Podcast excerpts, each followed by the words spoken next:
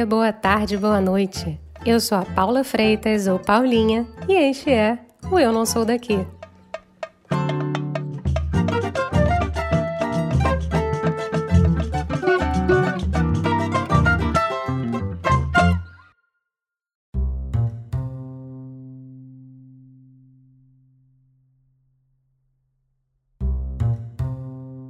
Você provavelmente sabe, com a pandemia, muitas pessoas tiveram que trabalhar todos os dias de casa. Com isso, teve gente que acabou escapando para a casa dos pais, outros para as montanhas ou para perto do mar. Algumas pessoas largaram tudo e resolveram se reinventar e adotar o tal nomadismo digital. A criadora de conteúdo Aline Sena virou nômade muito antes da pandemia. Ela mora num veleiro há quatro anos com o seu marido, o Adriano Plotsky. E os dois produzem conteúdo para o canal do YouTube Sal. Num papo honesto, ela conta como sofreu para se desapegar das suas coisas antes de embarcar na jornada de nômade, especialmente do seu carro. Um alerta, pessoal! O áudio da Aline está um pouco abafado porque, bem, ela mora num barco.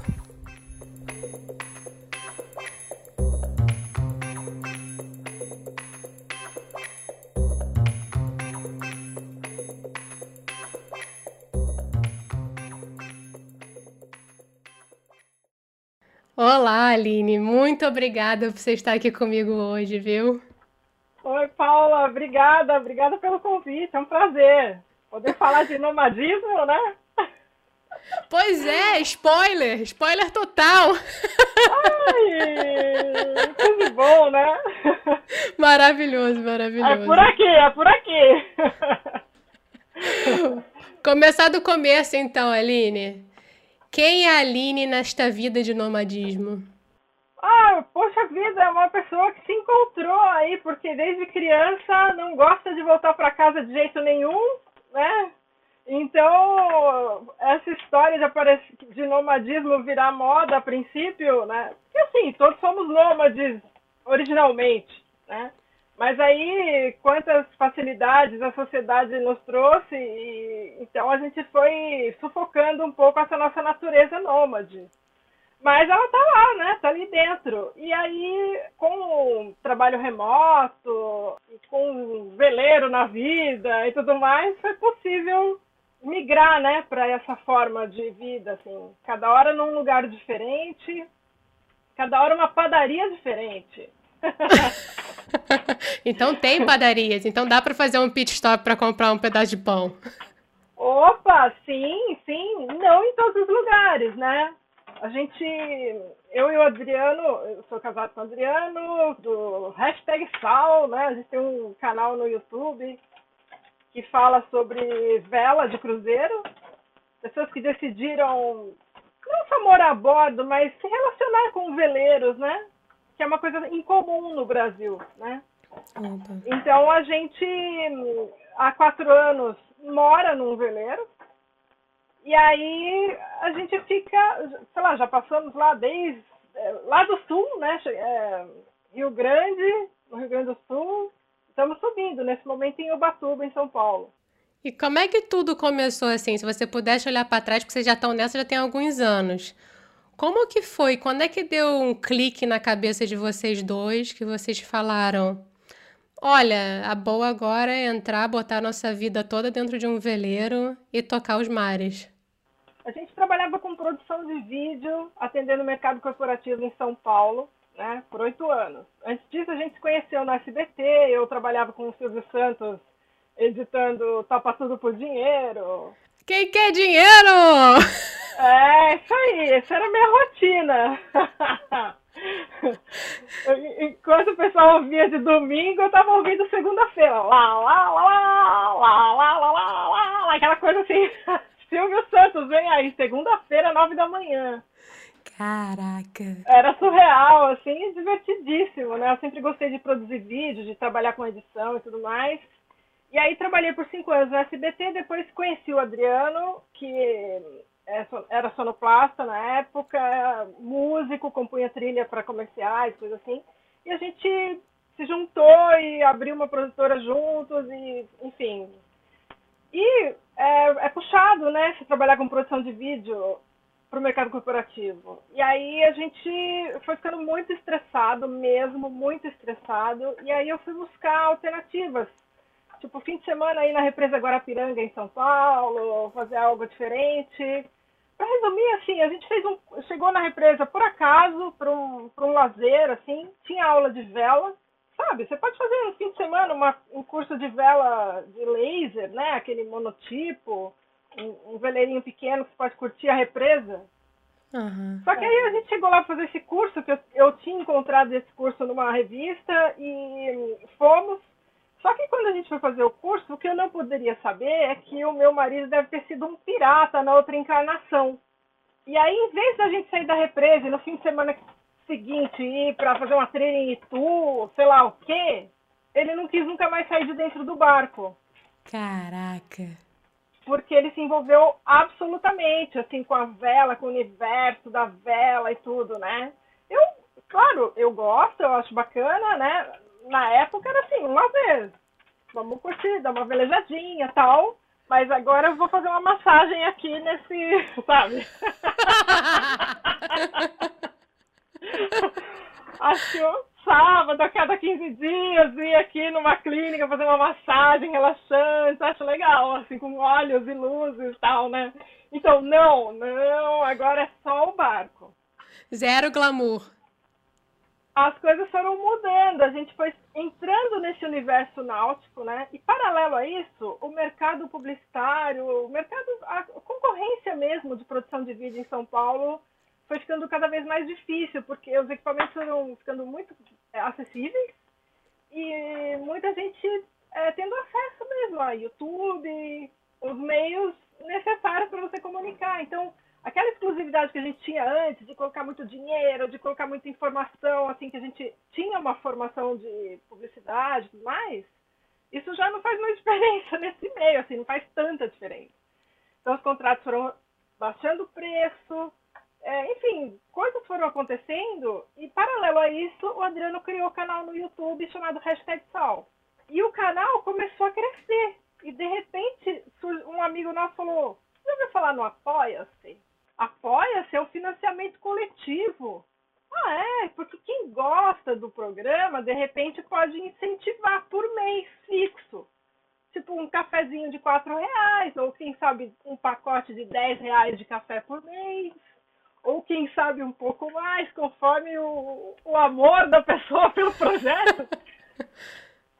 Lançamos o Apoia-se, em um mês a gente estava ganhando R$ 1.200. Olha!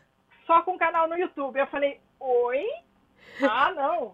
A gente lançava um vídeo a cada 25, 30 dias. Falei, se a gente lançar toda semana, vai ganhar quanto? Aí você foi mordida pelos algoritmos, pela criação de conteúdo e com a possibilidade de crescer? Era muito, estava muito claro para mim que assim, para você fechar um trabalho em São Paulo era assim, você entra em contato com uma empresa, aí você espera que ela abra uma concorrência para fazer um vídeo, aí você chega lá, são mais oito produtoras, aí você cria o projeto, apresenta, Aí, se você tiver algum amigo lá dentro da empresa, você vende. Ou, se você aceitar fazer naquele budget que é que estava cada vez mais sufocante, tá. Enquanto isso, você tem que ir bem vestido. Você tem que estar com um carro que vai ficar estacionado num estacionamento que custa 20 reais a hora. É muito caro ter uma produtora em São Paulo.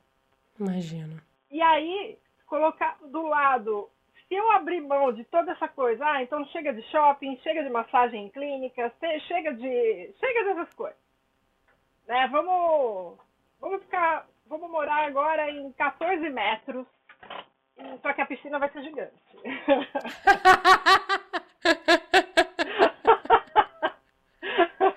sempre gostei de uma piscina grande. Porra, essa aí, é, essa aí é quase infinita, assim. Você não vê nem o fim dela. Ela tá ali para sempre contigo. Tem sentido para nós dessa forma. Quer dizer, para mim, né? O, claro que o caminho do Adriano é outro, é uma paixão mais direta pela vela em si, morar no veleiro já era algo muito claro para ele, né? E eu precisei ir para um outro caminho que é a lógica do meu trabalho, assim, eu vou conseguir trabalhar a bordo? Então, sim, é possível. Eu entrei, eu fiz uma série de 50 vídeos chamado na, na playlist Flor de Sal, uhum. dentro do canal Hashtag Sal. Uhum. Então, eu pude trabalhar, fez sentido para mim. Acho que é isso. É muito particular para cada pessoa mesmo essa escolha do veleiro, né? Eu imagino. Ah, imagino, porque cada caso é um caso.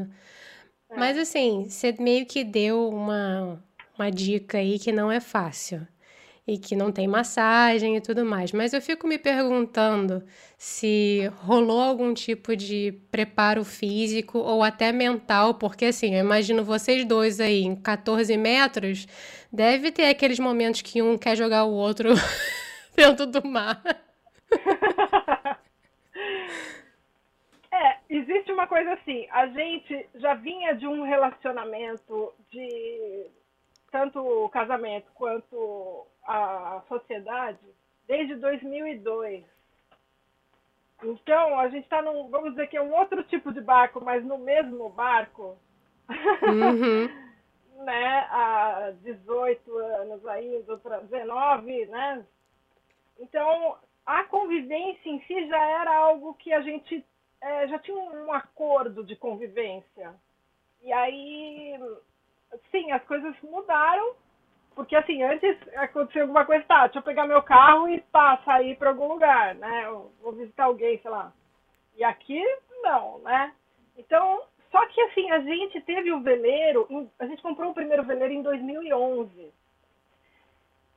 E em 2000 e a gente se mudou mesmo para morar a bordo em 2017. Então eu tive todo esse tempo de adaptação do veleiro, porque a primeira vez que eu entrei, é, eu pensei, eu não vou dormir aqui, porque se eu é. dormir aqui e o barco afundar, eu vou acordar embaixo d'água. E será que vai dar tempo eu sair para eu nadar até a superfície? Não, não vou dormir aqui não, vou dormir numa pousada a gente vai para uma pousada. E aí ele, tá, vamos aos poucos. Passinhos de tartaruga, basicamente. Exato, então a gente ia no final de semana, morava em São Paulo, ia para Paraty, aí pegava uma pousadinha do lado do, do lugar onde estava o pier ali. Aí um dia rolou o aniversário dele, ele falou, ah, então, eu queria de aniversário que você atravessasse comigo de Paraty até a Ilha Grande. Aí eu, ai meu Deus, não pode ser uma camiseta, né? um pedaço de equipamento. Mas ele estava o que o pessoal chama no meio náutico de marinizando a mulher. Olha, então tem até um termo para isso entre vocês. Tem um, exato, tem um termo que é você vai aos poucos. Então o que, que ele fazia? Eu chegava a bordo, ele começava a fazer massagem no meu pé. E ele não fazia massagem quando a gente estava em casa. Era um prêmio, assim, sabe aquela coisa de cachorro, né? De... Malandramente te conquistando para ficar no barco.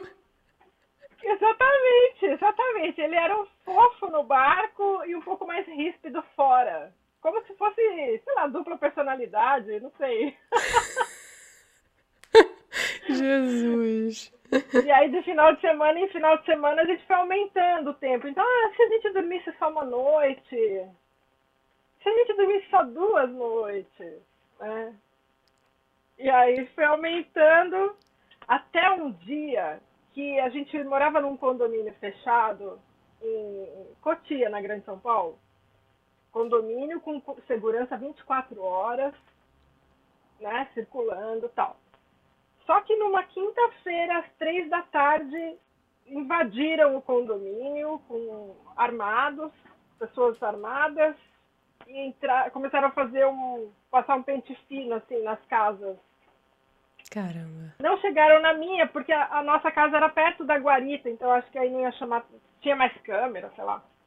E entraram na casa da, da minha vizinha com um bebezinho de colo, com uma criancinha de três anos Então, assim, foi muito traumático. Aí eu fiquei com medo de dormir na casa e comecei a me sentir segura em dormir no barco. Olha como é irônico o destino. E eu sabia que o barco era pequeno e que não tinha que ninguém ia querer nada dali de dentro, porque não tinha nada mesmo. Era só uma cama. E poxa, uma cama segura. Cercada de água que ninguém pode entrar. Tem um valor, sabe? Então, claro, existe risco sim, mas é bem menor do que nas casas, né? Sei lá. Então, foi muito louco, porque aconteceu efetivamente. Eu tinha medo. A casa, que era muito legal, que era uma casa bem bonita, que a gente usava até para cenário dos nossos vídeos, né? Ela ficou assim, ficou um pouco cinza, assim, pra mim, sabe? Tipo. E aí fez sentido. Ah, então o barco tá balançando. Ai, tá bom, tá balançando aqui, tá ótimo. E quanto tempo foi isso, Aline? Desde o momento que o Adriano meio que começou a se apaixonar pela vela até o momento que aconteceu essa história na casa, bom, no condomínio onde vocês moravam, até você meio que falar, não, agora eu tô começando a me sentir mais confortável dentro do barco. Passaram-se quantos anos? Ai, foi 2010 que eu comecei a considerar a ideia. Olha, um bom caminho, né? É, porque antes eu pensava assim, ah, não, para eu morar num barco tem que ser um catamarã. O catamarã tem aquele espaço, né? Tem cabines disponíveis, armários, espaço, né? Dá para correr assim em volta. Só que aí, conforme você vai conhecendo, você vai pegando intimidade, você vai vendo que um catamarã pode custar muito caro. Assim, é, para dois, cuidarem, dois na manutenção, dois limpar casco. Aí quando vai levantar para pintar, custa uma fortuna. Nossa. Aí fala, será que eu preciso de um catamarã mesmo? Será que se não for Aí foi muito louco, porque eu comecei a perceber que um barco menor era melhor. Olha só, né? Antes eu andava, entrava nas marinas e falava, ai, eu quero esse. Ai, um dia, quando eu ganhar na Mega Sena, eu vou comprar esse. Mas isso é por causa da falta de conhecimento do que é estar a bordo. A vivência, na verdade, te mostra que você precisa de um menor para sobreviver, né? Eu acho. Quando você vai atravessar o oceano, que não dá para ligar para ninguém, vem consertar aqui. Não, filha, não tem ninguém. Não tem nem sinal de celular. Conserta você. Caraca. Então você quer, você quer saber tudo que tem dentro do barco, onde está vazando, aonde. Ah, será que. Né? Quanto maior, mais difícil. Mais coisinhas para decorar, né? E nessas andanças todas aí, qual foi o mais longe que vocês já foram? Então, a gente é, comprou. O que a gente tinha um barco em Paraty, e gente, um barco pequeno de 26 pés. E aí a gente vendeu e comprou um outro de 34 pés. É engraçado, porque o 26 pés era tipo, vamos dizer, mais ou menos 7, 8 metros, assim, vai. Uhum. E aí você tinha que entrar assim, né? Tipo. Abaixada com a corcunda. Exatamente, exatamente. Era uma coisa assim, né? Até tem uns, eu fiz os vídeos, os primeiros, primeiros episódios do Flor de Sal, era para mostrar como é que era fazia um brigadeiro, assim, sabe? Com o teto aqui, assim, né? Ai, minha cervical. pois é. E aí, é, a gente comprou um de 34 pés, que é esse que a gente está hoje, e parece um loft, né? A diferença de você sair. Ai, eu fico em pé, que incrível, né? Então, foi perfeito. Isso foi lá em Rio Grande. Então, a gente comprou o barco em Rio Grande e entrou para a Lagoa dos Patos, para dentro de Porto Alegre. Toda aquela região ali, Pelotas, São Lourenço do Sul, tem um mundo ali dentro que a gente não faz ideia. Assim, Olha. e o pessoal tem uma vida náutica assim super intensa, tipo, como se fosse um clube assim na cidade, com os veleiros então você está aqui na sua casa, no seu apartamento, com a sua rotina, seu trabalho, não sei o quê. E você pega o carro, vai, sei lá, no bairro vizinho onde seu veleiro está. E aí você pega o veleiro e vai ver o pôr do sol na Lagoa dos Patos. Ou vai dormir numa num lugar ali um pouco mais afastado, sabe? Dentro ali da lagoa, né? Uhum. Então, ai, tem muita gente que faz isso dentro da cidade, né? Foi muito surpreendente isso, assim. A gente ficou assim, pá, como assim, né? Como assim essa vida náutica? Então foi legal. Aí a gente saiu de lá e subiu até Florianópolis. Na verdade, eu não estava a bordo, porque é, a, é o trecho mais difícil da costa brasileira. E eu falei pro Adriano, então vamos com calma. Chama uns amigos. Eu tô café com leite ainda. tipo isso, né? E aí ele chamou amigos que é, curtem pra caramba, então fizeram, e aí vomitaram, aquela coisa. É, tipo, tá tudo certo, né? Não tem problema. Curtiram, curtiram, né? Navegaram e, e beleza. Então, eu fui de ônibus até Florianópolis, a gente se encontrou lá. Aí ficamos em Florianópolis, depois um pouco só em Santa Catarina. Achei que fosse ficar mais porque é muito lindo lá, só que o mar balança demais. Olha. Impossível morar a bordo em Florianópolis. Assim, você não dorme. E depois da terceira noite, o casamento começa a ficar Punk. realmente comprometido. Porque sem dormir, você começa não, pirada. Eu ouvi falar que precisa dormir, né? Deve, aí onde você tá também precisa dormir. Claro, todo mundo precisa dormir, né? Ah, tá. Tá bom. Que bom saber disso, né? Eu me sinto menos culpada, né? É tipo dormir, comer e beber água. Pois é, pois é. Essas coisas a gente tá meio difícil abrir mão aí, né? Então, assim, a gente entrou depois no Paraná e aí no Paraná também é um universo ali para dentro de Antonina, que é um dos pontos onde o mar mais entra na Terra. Sabe, você pensa que é rio, mas é mar, tá lá no meio, assim, tá lá, é uma fenda, assim, no Brasil, sabe? Caramba. É louco. E aí tem lá a Ilha do Mel, é, Ilha das Peças, é, com berçário de golfinho. E toda hora aparece um golfinho ali, você que tá com o barco parado e os golfinhos ali. É muito surreal, assim. E é no Paraná. Do lado de casa, praticamente, né? Se a gente pensar no Brasil. Pois é. Então, assim, a gente está fazendo uma coisa muito. Nós não fomos muito longe. A gente está fazendo um recorte do Brasil para apresentar a vela de cruzeiro para o brasileiro. Uma vela possível, não a vela da revista, da revista Vogue, uhum. com aquele chapéu Lacoste, não. É uma coisa mais roots. é o veleiro do é o veleiro vida real, basicamente. Tipo. Sem estar tá gourmetizado. Para o, para o resto de nós. é um veleiro possível, né? Um veleiro possível. Tipo, sei lá, o, o dinheiro. Outro dia eu tava vendo, assim, anúncio, tinha um anúncio aqui, é, kitnet em Ubatuba, 170 mil. Aí o Adriano falou, olha o que, que nosso barco dá para comprar, essa kitnet. Caramba. Entende? Os preços surreais. Uma kitnet por 170 mil, mas e o condomínio? Se eu não tenho dinheiro para condomínio, eu levanto a âncora e saio. E ponho a âncora em outro lugar. E ainda tenho a minha casa, ninguém vai me pôr pra fora porque eu não paguei o condomínio. é acolhedor, assim, é um troço, sabe? A gente vai descobrindo coisas. Mas, claro, tem que ter uma disposição de se adaptar ao barco. É, eu, eu tava lendo recentemente que cresceu pra caramba, né, a busca por vida em veleiro na pandemia.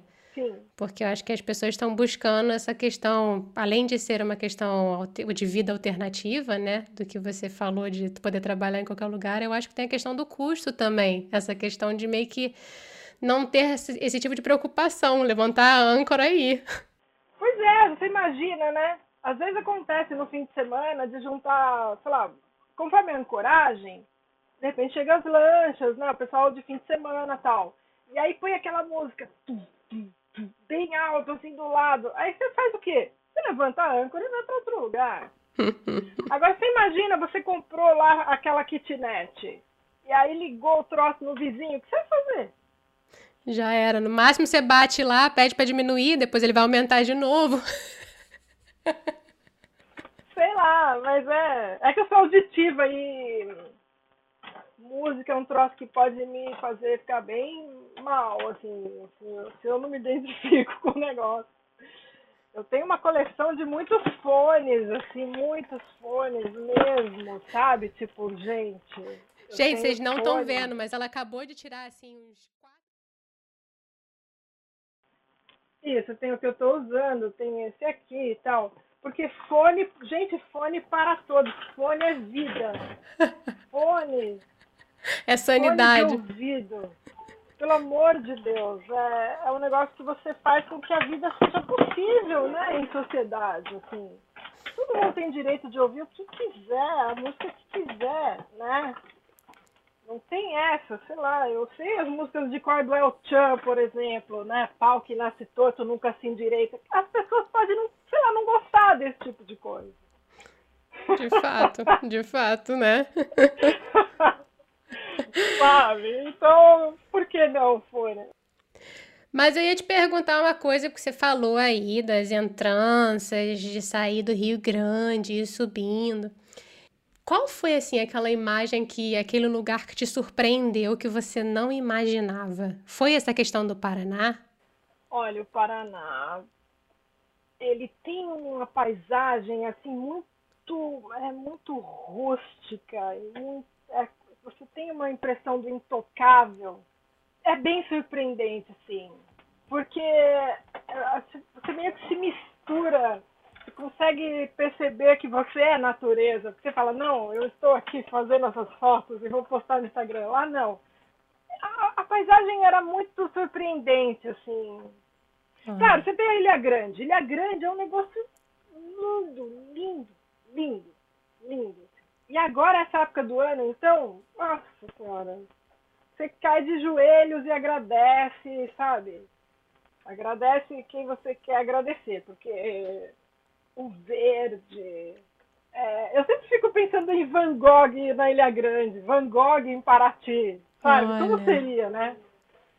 Porque eu, assim, eu tive na França, é uma viagem de férias, uma coisa minha. Até fiz um vídeo sobre isso, barco e bike. Fiquei, olha só, eu, eu fui pra França sozinha, ia ficar duas semanas por lá, tá? Eu queria pedalar nos campos de lavanda, da Provence, né?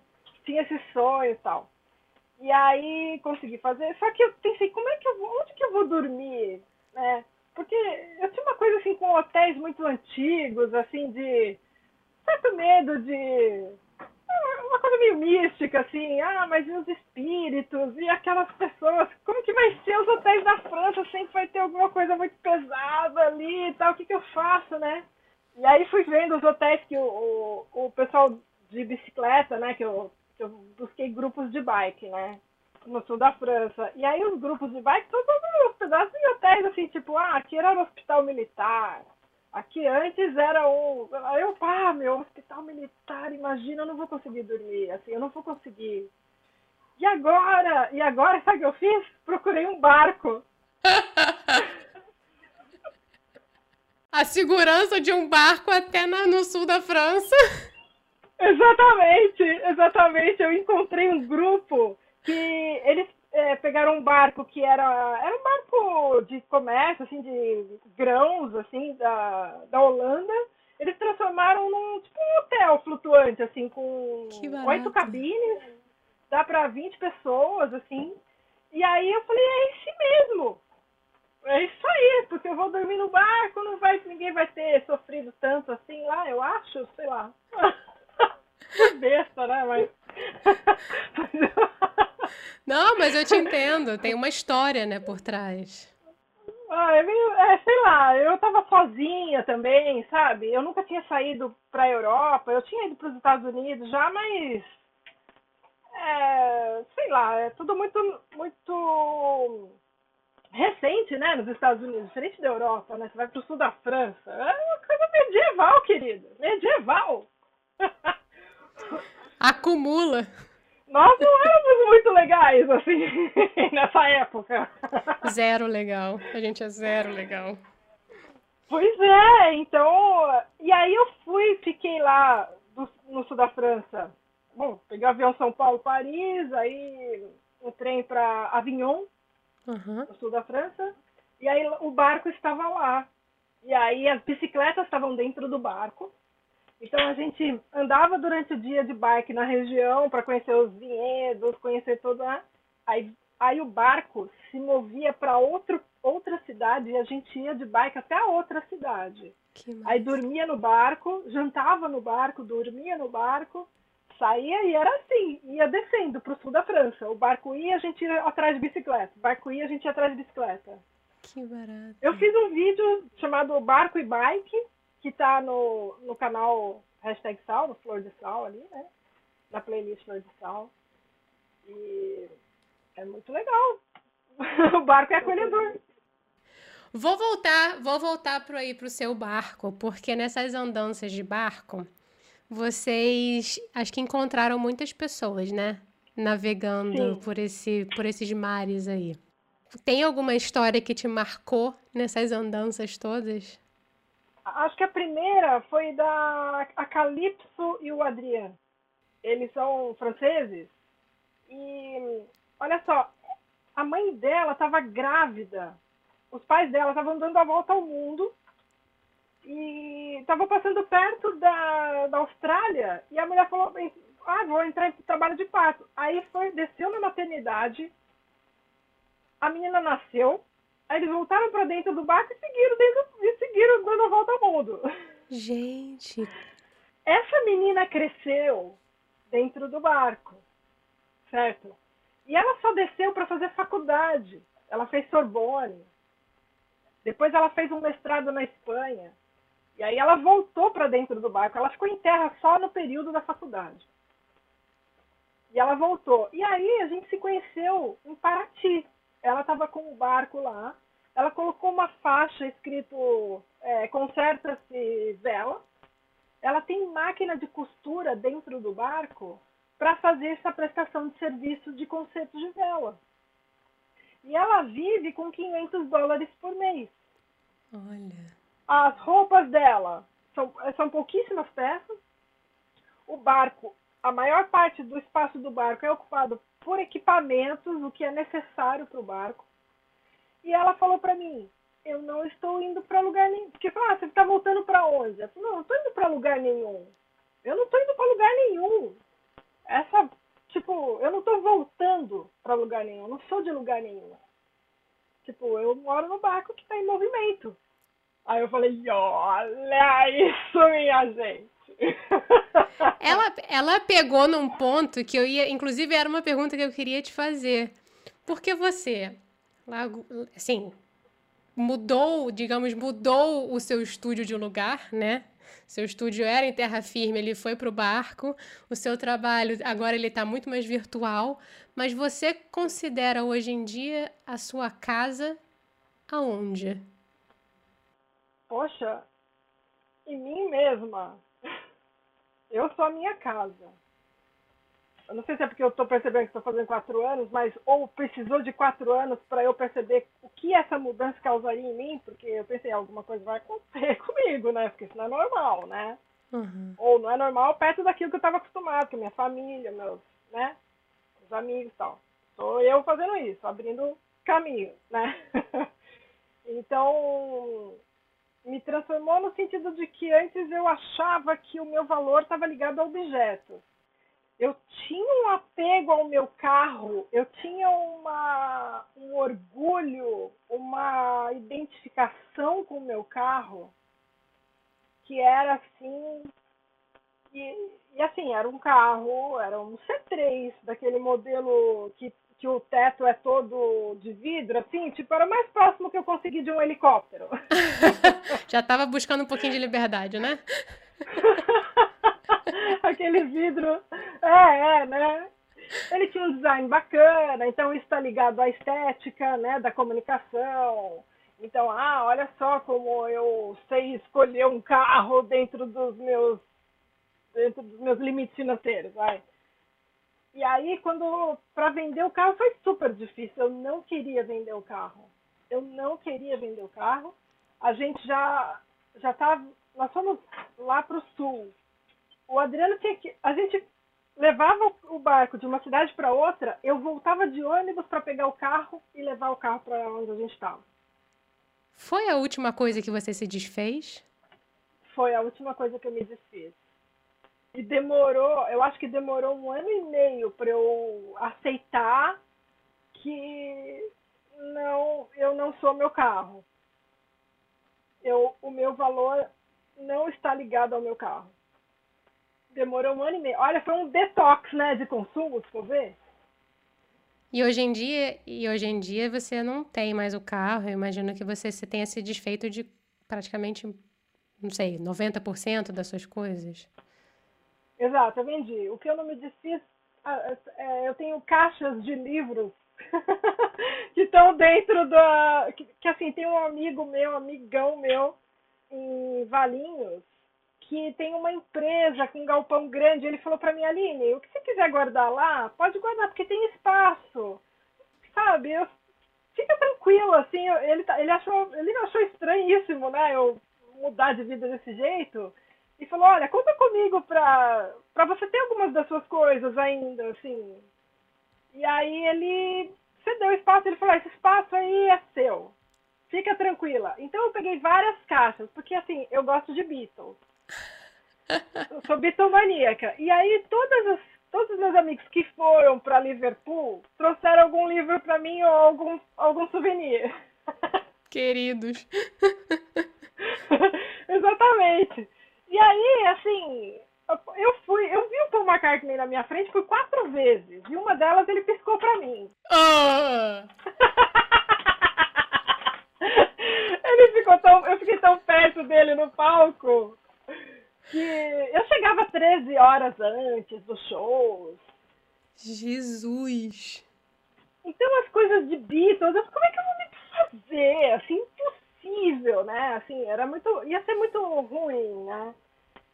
Mas assim, é, e aí livros de fotografia, né? Livros, sabe, eles são bonitos, aqueles livrões, são caros, né? Livros de culinária. Tipo, eu nunca fiz uma receita, mas eles são tão bonitos, sabe? Na estante, fica tão bonitinho. Ai, você, você passar, você olhar aquelas fotos incríveis daquelas beterrabas com figo e alecrim, né? Tão bonito aquilo, né? Tipo, ah. E aí estão lá em Valinhos meus livros, né? Os livros estão lá, assim. Tá bem que tem, tem algumas coisas que acho que eu vou desfazer, que é, sei lá, caderno da GV, os cadernos que eu estudei, que eu fiz administração, fiz curso de empreendedorismo, fiz com professores incríveis. Sabe quando você fala, ah, esses professores, nossa, eu tenho que anotar esse troço aqui. Não, isso aqui vai ficar para sempre nesse caderno aqui. Depois você nunca mais olha. E agora o que, eu vou usar o que eu aprendi lá em. Né, sei lá, mas tudo bem. Então tinha esse apego, né, das, dos, dos livros, dos cadernos. É, bom, o disco não precisa mais, mas eu não consegui me desfazer da minha coleção de Beatles, assim, até LP de Beatles, assim, sabe? Olha. Faz parte até. Tem algumas coisas que a gente vai guardando, né? O pessoal não sabe o que é LP aqui, mas tudo bem. Sabe sim, porque agora tá na moda, é vintage. Ah, tá ótimo. é.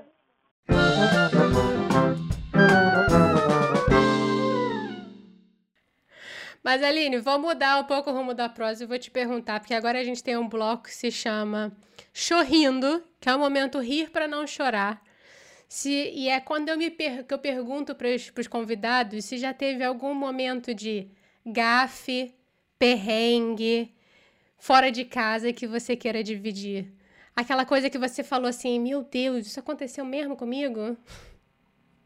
Quando a gente saiu de São Francisco do Sul em direção a Paranaguá, a gente viu que o tempo, a previsão do tempo, é, mostrava uma chuva assim, uma, e ondas é, que se aproximavam assim de uma forma meio perigosa, mas aparentemente ia dar tempo de chegar.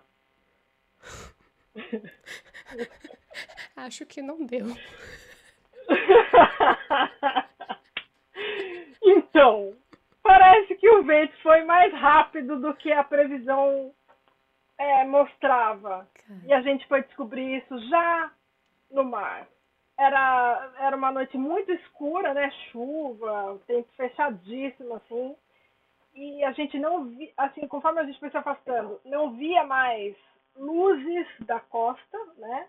Não via mais referência de nenhuma cidade. E aí era um breu. E o vento, assim, quando está muito, muito forte o vento, você tem que abaixar as velas, porque é, senão fica muito mais difícil a navegação, né? O barco pode virar, sei lá, conforme a quantidade de vela. Uhum. Deixar só um pouquinho, às vezes não deixar nada. Né? O certo é deixar, o pessoal chama de árvore seca. Só o galinho ali. Espera passar essa coisa toda, entendeu? Não vamos ser arrastados, não. Né? E aí, quando o Adriano se deu conta que estava muito vento, ele precisava baixar as velas e, e as velas, o barco precisa estar posicionado numa, é, contra o vento para ficar como se fosse uma bandeirinha assim solta, sabe? Para a vela ficar assim bem soltinha e ele conseguir recolher a vela. Só que o vento e eu fui pro leme eu fui segurar o leme para colocar o barco contra o vento enquanto ele estava tentando abaixar as velas lá do mastro. E ele gritava: Vai contra o vento! Só que o vento, ele não estava numa posição só. Ele era um redemoinho enlouquecido. Caraca! Então não tinha contra o vento. Tinha um redemoinho louco, né? E aí teve uma hora que eu escorreguei. E eu meio que assim eu fiquei no ar flutuando no ar porque o barco meio que ele baixou demais e eu pulei. Eu quiquei no barco e eu não tinha um cinto de segurança como deveria e eu quase caí no mar. Eu não caí porque teve uma parte do barco que me segurou tipo uma mão do barco falou não filha agora não vem cá. Ai que horror e aí, assim, ó, eu vi esse momento que eu flutuei no ar, sabe aquela câmera lenta que você vai cair no chão, que você saca que, tipo, quando você tropeça, você vai cair, parece que fica em câmera lenta, aquele momento que você vai pro chão, né, se esborrachar. Então, eu, eu vivi aquele momento câmera lenta, assim, tipo, morri, né, porque eu vou cair no mar sem, eu vou cair no mar sem colete, eu tava sem colete, tava sem, eu sei nadar, mas naquela condição tanto faz sem luz, sem cinto, sem nada ligado ao barco. O Adriano não estava me vendo, ele estava na proa do barco, na frente do barco. E eu ia, eu ia nadar para onde, sendo que eu não sabia onde estava a terra? Então, eu ia morrer. Graças a Deus aconteceu do barco voltar, o barco deu aquela quicada e me pegou no ar assim. Caraca. e aí eu pá, consegui, consegui segurar o leme, colocar na posição que ele precisava, aí ele recolheu a vela quando ele segurou, ele voltou para a popa do barco e segurou o leme, ele falou: "Agora tá bom, muito obrigado, amor". Quando ele falou isso, eu virei para trás e vomitei. Vomitei de desespero, não porque eu estava enjoada, mas porque eu pensei: eu quase morri. Cara, e ele nem se tocou, ele nem tchum. Não, porque ele estava tomando na cabeça vela, vento, chuva ele estava tentando ficar no barco também para não escorregar. Caramba. Ele não viu. Ele não viu nada. Ele não ia ver. Eu ia desaparecer, ele não ia ver. E numa situação dessa assim, Aline, é, são aquelas ondas tipo cena de filme? Então, não, naquele caso era assim, as ondas, sei lá, uns 3 metros mais ou menos, mas tava, o movimento era desencontrado. Ela fala, gente, são só 3 metros, de boa. É assim, o dobro do nosso tamanho, mas de boa, tranquilo. Fica um tempo no Rio Grande do Sul que você vai entender. No Rio Grande do Sul tem, você aprende a velejar como, nossa, como gente grande. Assim. Você, você vê criancinha de 10 anos saindo para velejar com 8 graus em vento de 30 nós, assim, que é um ventão, né?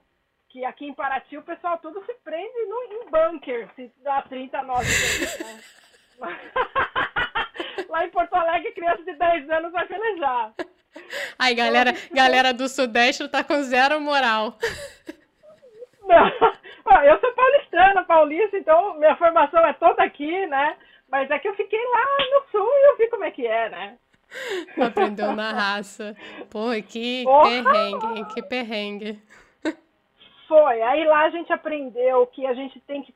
É, quando olhar a previsão do tempo e ver que a coisa está se aproximando, nem vai. Nem vai, não se adianta. Fica quieto, entende? Espera o troço passar. Ferrou. Às vezes pode ser que até atrás nem aconteça, se dissipe, sei lá. Mas. Mas não arrisca, né? Melhor não, né? E outra, também aprendi.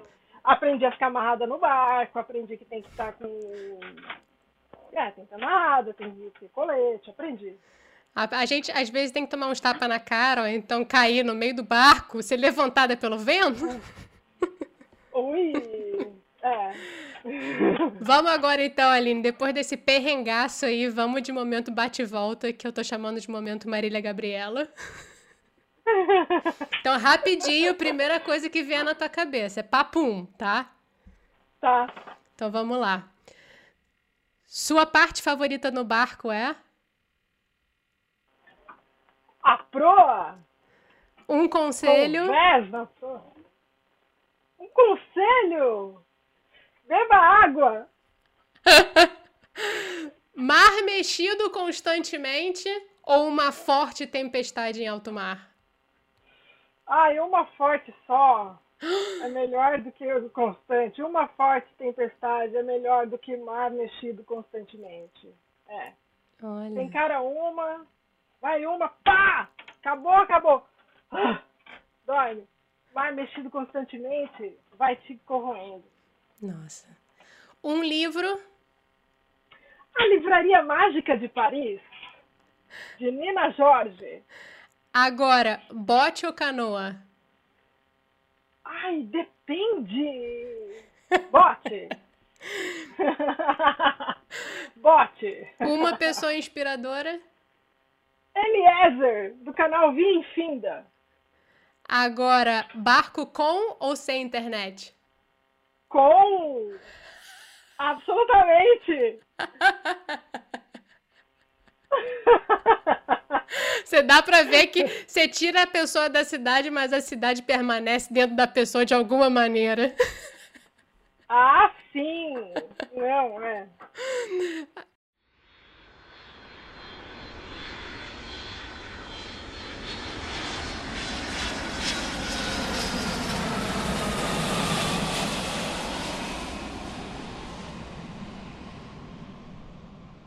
Aline, vamos agora terminar então com dicas de modo avião, que é quando eu pergunto se você tem alguma dica é, de que você tem lido, escutado, visto aí nos últimos dias. Você já falou um livro e um canal. Tem mais alguma coisa que tenha aí te entretido nesses últimos tempos? Olha, assim, não, não é nos últimos tempos, mas eu não vejo as pessoas falarem muito desse filme que é Passageiros.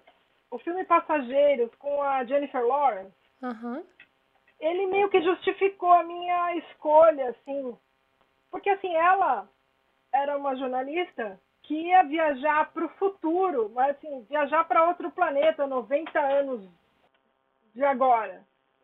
E aí ela ia viver esses 90 anos lá na frente e aí ia voltar depois. A nave ia voltar. E aí ela escreveu um livro da entrevista, e ela falava várias coisas do que ela viu lá 90 anos depois e voltou. E esse livro, esse filme, ele ficou muito na minha cabeça quando falaram assim, ah, mas você é louca, você vai, você vai morar num barco, como que vai ser? Eu falei, então, eu vou ver. Olha. Como é que vai ser? Eu vou ver. Aí depois, quando eu voltar, eu te conto. Ou você conta no caminho, né? Que é o que você faz. Né? É isso. E claro, Nom Nomland, né? Nomland é, o filme, que bom, né, que, que, que o Oscar trouxe isso, né, que valorizou nesse nível. Precisamos olhar para isso, né, olhar para como é que a sociedade está se desenhando e o caos e, e, sei lá, e humanidade, né, o que há de humano em nós, assim. Acho que Nomaland é, assim, é um super serviço mesmo para todos nós. Assim. É. Filme vencedor do Oscar. Pra gente não ser engolido por essa sociedade. Acho que é um bom. É engraçado porque ele fala do nomadismo de uma maneira que eu acho que vocês também falam muito, que é uma maneira sem glamour, né? Eu acho que é aquela coisa de nomadismo pé no chão, porque muitas vezes a gente olha, ah, o nomadismo às vezes do Instagram é aquela coisa que tá tudo sempre lindo. E a verdade é que não tá tudo sempre lindo, né? Sim, sim, é. É, é isso aí. Mas assim, por outro lado também, é, eu vejo assim, essa opção jamais ainda mais brasileiros, né? Nós brasileiros, a gente é muito metido a besta, né? A gente é bem metido a besta. Como assim? Ah, de gostar de uma gourmetização, sabe? De. de gostar de mostrar algo que, além, sei lá, o europeu é diferente, né? O europeu ele não gasta o dinheiro dele em no carro do ano, sei lá, ele economiza para uma velhice, ou na verdade nem tão velhice, para de repente conseguir se aposentar mais cedo e ser livre do trabalho mais cedo. Quanto mais vida simples eu tiver, mais eu vou conseguir guardar dinheiro em aplicações, sei lá o quê, e não precisar do trabalho quanto antes. Isso é luxo, né? Imagina, nunca que eu pensava assim.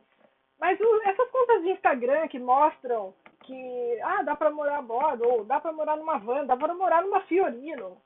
E, e mostra coisa bonitinha. Ai, que lindo. Olha essas luzinhas de LED, que bonitinhas, esse colarzinho de LED aqui. Ai, que fofo. Você começa a considerar, você não vai. Vamos supor que dá um, uma coisa que você realmente. Ah, infelizmente a sua renda já era. Você perdeu, sei lá, não. Ferrou. Não, não tem dinheiro para condomínio. E aí? Ah, mas eu tenho aqui uma, sei lá, uma Picasso. De repente eu vou morar na Picasso, porque eu tenho um cara do Instagram que mora na Picasso e é melhor do que isso, sei lá. De repente, cada um vai ver isso, mas eu escolheria a Picasso. Uhum. Sabe? Eu escolheria a Picasso.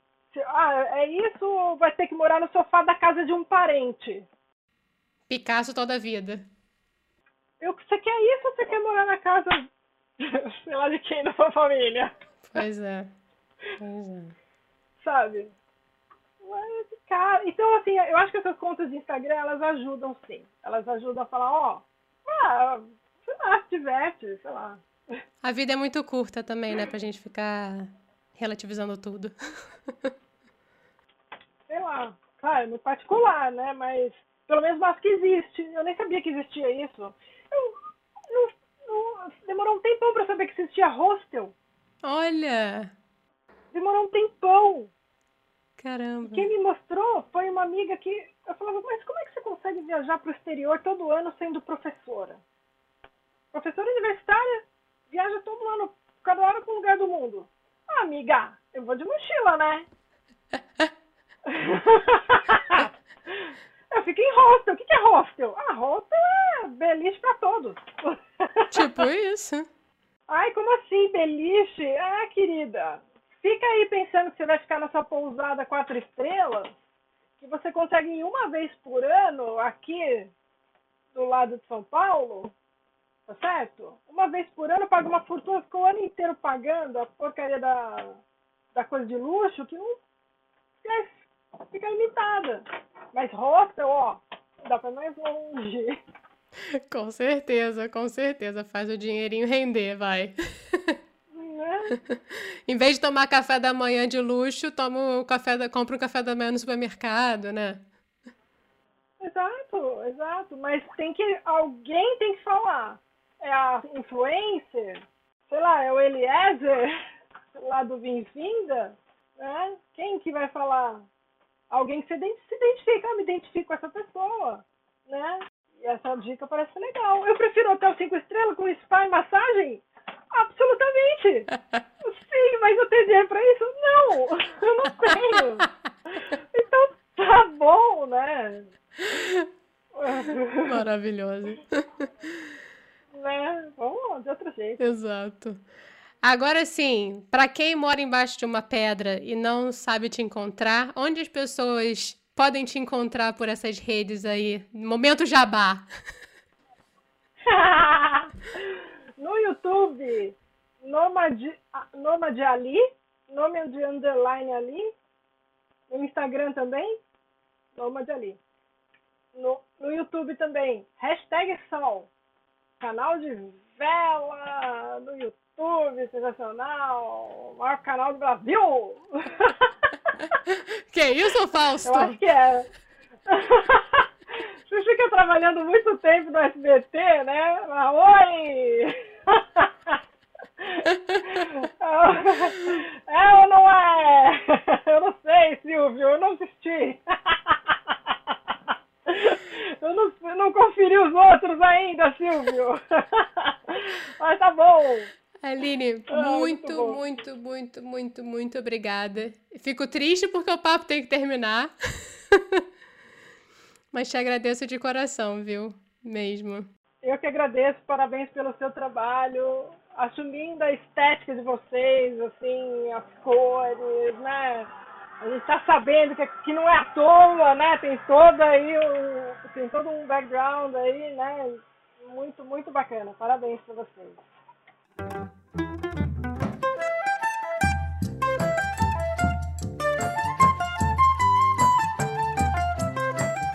Opa, opa, rapidinho, rapidinho.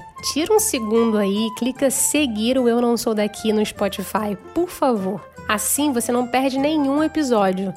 Muito obrigada.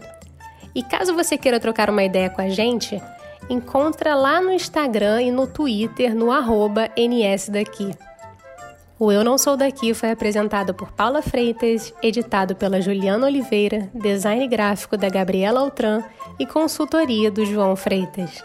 A nossa música tem composição e flautas da Karina Neves, violão de sete cordas e bandolim do Pedro Franco e mixagem do Tito Neves. Até a próxima!